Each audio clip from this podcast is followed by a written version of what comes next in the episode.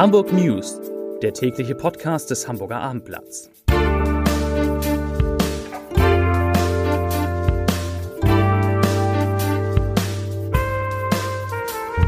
Moin, mein Name ist Lars Heider und heute geht es um den Bahnstreik und den Notfallfahrplan für die S-Bahn in Hamburg. Die ist nämlich auch von dem Bahnstreik betroffen, anders als die U-Bahn. Weitere Themen, ein ungewöhnliches Hotel eröffnet. Alle Hamburger Haushalte müssen ihre Bleirohre austauschen und in der Stadt wird es in diesem Jahr 36 Weihnachtsmärkte geben. Dazu gleich mehr.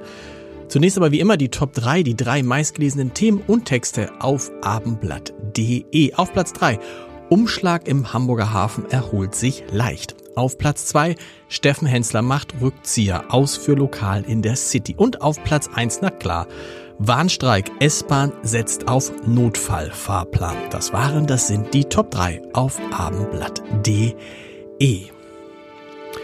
Alle Räder stehen still, wenn Weselskis Arm es will. Fahrgäste der Deutschen Bahn müssen sich bis zum morgigen Donnerstag auf Zugausfälle und Verspätung einstellen, denn die Gewerkschaft deutscher Lokomotivführer, dessen Chef Herr Wieselski bekanntermaßen ist, hat zum Warnstreik im Bahnverkehr von heute 22 Uhr bis morgen 18 Uhr aufgerufen. Und die Deutsche Bahn, die rechnet natürlich mit massiven Auswirkungen auf ihren Betrieb im Norden und muss ihr Angebot im Fern- und Regionalverkehr stark einschränken. Für den Fernverkehr ist ein Notfallfahrplan vorgesehen. Alle Fahrgäste, die ihre während des Streiks geplante Reise verschieben möchten, können ihr Ticket nach Angaben der Bahn zu einem späteren Zeitpunkt nutzen und die Zugbindung, die ist auch aufgehoben. Die S-Bahn Hamburg, die gehört ja zur Deutschen Bahn, empfiehlt ihren Fahrgästen zu prüfen, ob sie ihr Fahrziel auch mit der U-Bahn oder dem Bus erreichen können und auch sie arbeitet an einem Notfallplan. Welche S-Bahn-Linien wie betroffen sein werden, konnte allerdings noch nicht final gesagt werden, als dieser Podcast aufgezeichnet werden musste. Es wird aber, so viel kann man sagen, zu größeren Einschränkungen kommen und informieren Sie sich über alles weitere in unserem Warnstreik-Blog auf abendblatt.de. Übrigens, im Regionalverkehr in Schleswig-Holstein, da will die Bahn ein Mindestfahrplanangebot aufrechterhalten, klingt aber auch nicht nach besonders viel. Hamburgs Trinkwasser ist bekanntermaßen von hoher Qualität. Enthält es allerdings Blei, kann das auch in niedrigen Mengen gesundheitsgefährdend sein.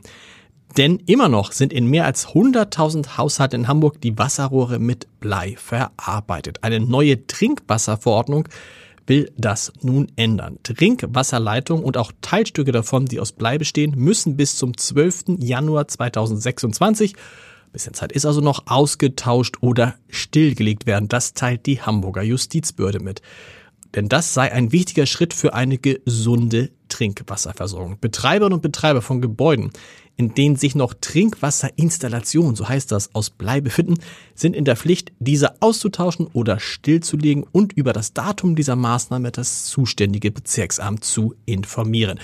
Wie das alles geht, woher man eigentlich weiß, ob man vielleicht noch Bleirohre bei sich hat, na, wo finden Sie das? Na klar, auch im Hamburger Abendblatt. In diesem Hotel im Münzviertel in Hammerbrook ist alles ein wenig anders, ein wenig hipper und stylischer. Kein Wunder, hat doch Jan Delay am Design der Zimmer in dem sozialen Gästehaus mitgewirkt, genauso wie Barbara Schöneberger. Und nach zweieinhalb Jahren Bauzeit eröffnet die Villa Viva, so heißt das neue Gästehaus zwischen Hauptbahnhof und Deichtorhallen, nun morgen am Donnerstag. Und vorher haben wir schon mal mit Barbara Schöneberger gesprochen, die sich das neue Schmuckstück, das kann man glaube ich sagen, angeguckt hat und sie sagt dazu, ich zitiere, ich liebe es, mich mit dem Themen Interieur und Einrichtung auseinanderzusetzen und das konnte ich hier. Ich war extrem erstaunt darüber, dass alles, was ich vorgeschlagen habe, auch umgesetzt würde. Da sind wir gespannt. Glühwein, Gebäck und Kunstgewerbe, das bieten in diesem Jahr 36 Weihnachtsmärkte auf öffentlichen Straßen und Plätzen in Hamburg an.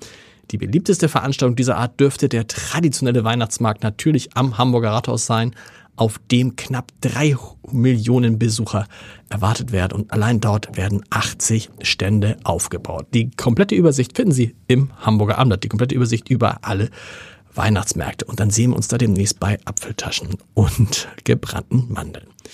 Zum Podcast-Tipp des Tages. Die Nahostexpertin Christine Hellberg, die lange in Syrien gelebt und gearbeitet hat, ist in unserem Podcast das Scholz-Update zu Gast und sie wirft darin der Bundesregierung vor, dass die die viel zitierte Sicherheit Israels als deutsche Staatsräson einseitig praktiziert. Wörtlich sagt Christine Helberg, das ist eine ziemlich bedingungslose Unterstützung der Regierung Netanyahu, die auch in Israel kritisiert wird. Ich finde es problematisch, dass wir den Blick nicht etwas weiten und unsere Solidarität vor allem auf die Menschen in Israel beziehen und auf die Opfer der furchtbaren Terroranschläge am 7. Oktober. Zitat Ende.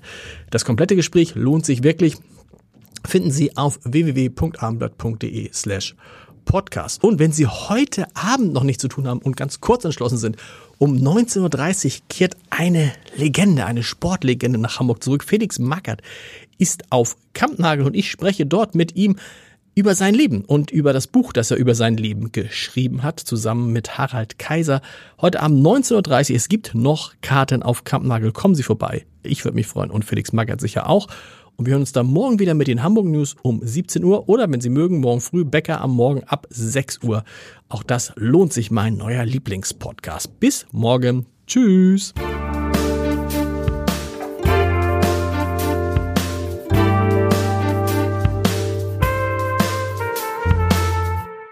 Weitere Podcasts vom Hamburger Abendblatt finden Sie auf abendblatt.de slash podcast.